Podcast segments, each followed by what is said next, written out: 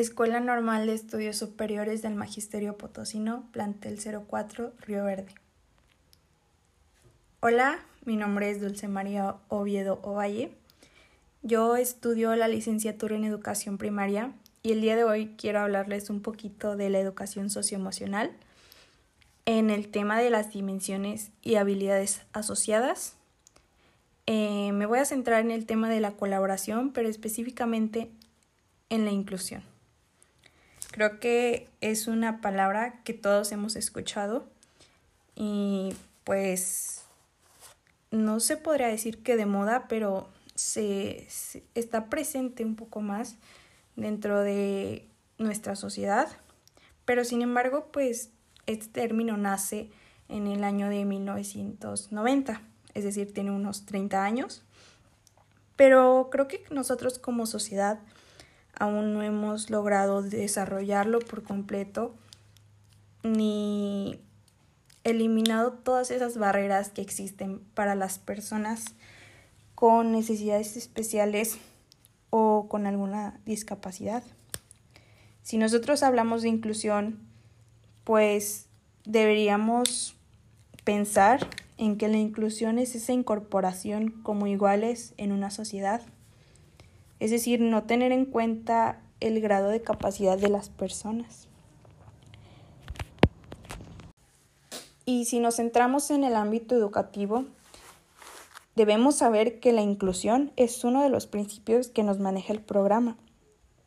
Eh, la inclusión debe tomarse como una garantía en la educación de calidad, es decir, que todos los alumnos tengan un acceso, pero más que un acceso, una permanencia, un aprendizaje y una culminación de sus estudios en el sistema educativo porque en ocasiones sucede que dentro de una escuela algún alumno, digamos, que tiene una discapacidad, ya sea visual, auditiva, motriz, entre otras, eh, muchas veces no terminan sus estudios.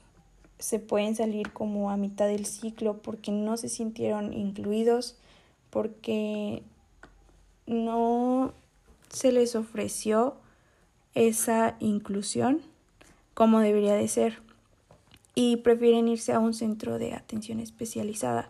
Pero lo, lo que se trata de la inclusión es más bien vernos todos como iguales y que ellos tengan el acceso a una vida normal eh, sin importar sus discapacidades, que ellos se sientan como una persona capaz y que no tengan barreras dentro de la sociedad. Y esto no quiere decir que nosotros debamos hacer un plan individualizado de atención para ese alumno. No significa que debamos abstraerlos de ese entorno colectivo, del aprendizaje con sus pares, sino que nosotros deberíamos potenciar ambientes de aprendizaje en una diversidad de contextos.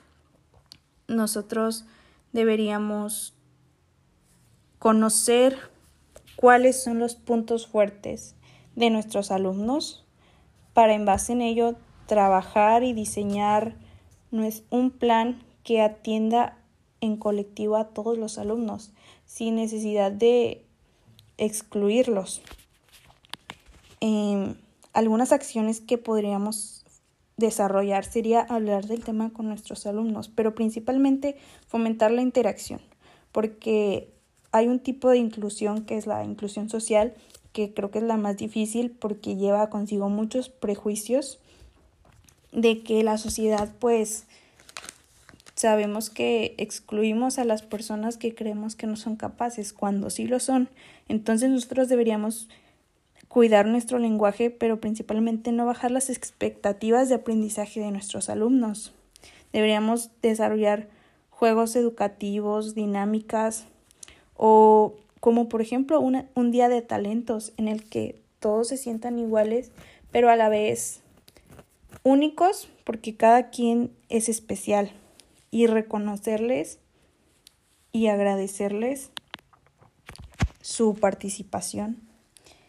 Em, por ejemplo, existen otras barreras como lo son las físicas, pero nosotros como docentes también debemos no dar la información de un solo, por un solo canal. Es decir, si tengo un alumno que tiene discapacidad visual y yo pues les doy textos para que lo lean, él cómo se va a sentir. Debemos estar atentos a transmitir la información por distintos canales para que él no se sienta excluido y para que pues todos vean que es un, un grupo, un colectivo de iguales. Y también hay que educar a partir de valores humanistas. Esto implicaría formar el respeto y la convivencia. Y también formar en la diversidad y en el aprecio por la dignidad humana sin distinción alguna. Y para darnos un poquito idea de qué problemas causa el no poner en práctica la inclusión, podemos hablar de problemas de autoestima o confianza en nuestras habilidades, de que las personas tienen una baja motivación o inclusive confianza en cada persona que se les acerque, por miedo a que te vaya a decir cosas acerca de tus capacidades. ¿Cómo les haría sentir eso? Que alguien los excluya, que los rechace, que les haga el feo. Entonces nosotros como personas debemos pensar en cambiar nuestra actitud, en vernos todos iguales y que pues con solo una simple sonrisa podemos hacerle el día a alguien o con juntarnos con él, con convivir con ellos, con jugar con ellos. Pero no debemos hablar de ellos tampoco de manera aislada, como lo estoy haciendo ahorita, sino que debemos hablar de nosotros para que no se haga presente esa exclusión. Y yo hace poco oí un conversatorio de una persona que sufría enanismo sin embargo, este, él decía que sus papás, esto es desde casa, em, ellos no tuvieron miedo a abrirle las puertas al mundo normal que todos conocemos por su discapacidad, que ellos nunca, es más, no sabía que tenía una discapacidad. Entonces él vivió su vida normal y porque muchas veces suele ser que los padres mismos los aíslan les da miedo que se vayan a lastimar, que les puedan decir algo, pero sin embargo es el, el vivir como una persona normal los hace más fuertes. Y no dudan de sus capacidades. Entonces nosotros como maestros deberíamos ponernos metas para superar todo tipo de exclusión, ser muy empáticos y hacer que nuestros alumnos también sean empáticos y borrar todos esos prejuicios, así como también seguir profesionalizándonos,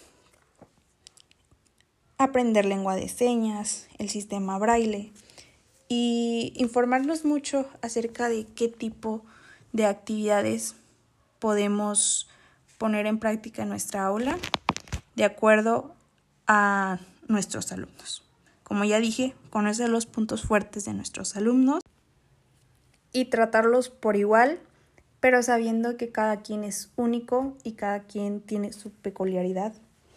Y también pues presentando la información o nuestras clases de manera dinámica por diversos canales, no simplemente visual, también auditivo e incluso de manera motriz, para así pues poner en práctica más la inclusión y quiero finalizar con una frase que nos dice, las personas, al igual que las aves, son diferentes en su vuelo, pero iguales en su derecho a volar. La, la inclusión es un derecho.